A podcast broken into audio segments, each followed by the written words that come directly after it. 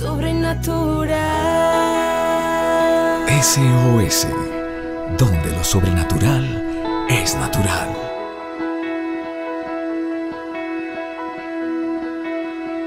Muy, muy buenos días familia de la fe, qué gusto estar con ustedes haciendo esta reflexión.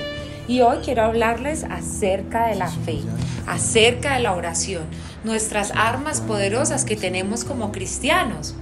Este es un arma que Dios nos dejó para que podamos pedir. La Biblia dice que si pedimos en el nombre de Jesús, entonces podemos obtener cualquier cosa. Pero también dice, busquen, llamen, toquen y se les abrirá.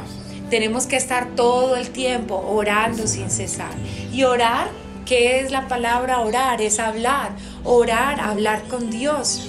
Algo sencillo, pero que no hacemos algo que es fácil, pero nos falta perseverancia y tenemos que creer sin ver. Cuando oramos debemos estar confiando. La Biblia dice que cuando oramos o nos acercamos a Dios, creamos que le hallamos, creamos que Él nos escucha, que está ahí. Imagínate que tú tuvieras un amigo muy poderoso, que tuviera muchísimo dinero y que te preguntara, ¿qué quieres que haga por ti? ¿Tú sabrías qué pedir? ¿Tú sabrías qué hacer? Imagínate que había un ciego y este ciego había escuchado hablar muchísimo de Jesús. Sabía solo por lo que escuchaba que Jesús hacía milagros, solo por lo que escuchaba que aún resucitaba muertos. Él nunca había visto a Jesús. Y creo que eso fue una de las cosas que le ayudó el no ver porque a veces el, cuando, cuando estamos mirando lo natural, estamos mirando las circunstancias, entonces hace que nuestra fe mengue.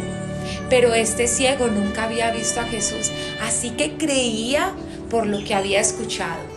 Y la Biblia dice que el oír, la fe viene por el oír. ¿Y oír qué? La palabra de Dios cuando escuchamos la Biblia, cuando escuchamos estas reflexiones, cuando escuchamos una predicación, nuestra fe se empodera, nuestra fe crece. Entonces podemos obtener nuestras promesas. Y eso fue lo que pasó con este ciego.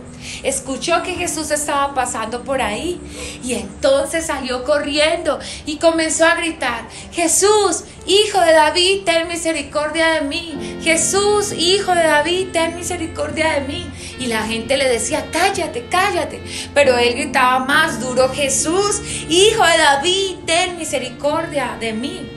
Entonces Jesús se acercó y le preguntó, quieres que haga por ti? Imagínate la gran pregunta del hombre que hacía milagros. Pero este ciego la tenía muy clara.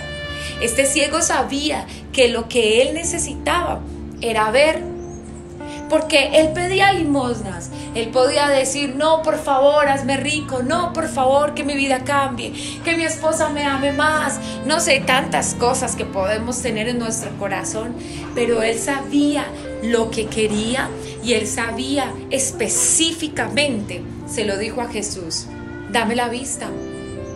Y dice que al instante recibió sanidad. Jesús le sanó en el momento pero ¿qué pasaría si a ti te hacen la pregunta, ¿qué quieres? Que Dios te diga, ¿qué quieres que haga por ti? Salomón tuvo un encuentro con Dios antes de reinar y Dios le hizo la misma pregunta, ¿qué quieres que haga por ti? Y Salomón pidió sabiduría. Salomón no pidió riquezas. Salomón no pidió muchas bendiciones. Salomón pidió sabiduría. Y Dios le dijo, por cuanto has pedido sabiduría para gobernar, pues entonces te doy como añadidura las riquezas. Y dice que nunca hubo un rey como Salomón, ni él lo habrá, con tanto poder, con tanto esplendor, pero con tanta sabiduría. Entonces tenemos que pedir específicamente, no pedir un día una cosa, al otro día la otra. Tienes que saber en tu corazón cuál es tu necesidad, cuál es tu sueño, cuál es tu meta, cuál es tu proyecto, qué es lo que tú quieres realmente y comenzar a pedir y comenzar a clamar y pedirlo específicamente. Todo el que toca la puerta se le abrirá, dice la palabra.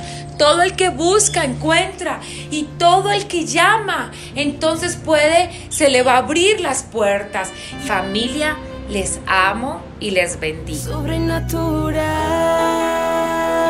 SOS, donde lo sobrenatural es natural. Síguenos en nuestras redes sociales como SOS para tu vida.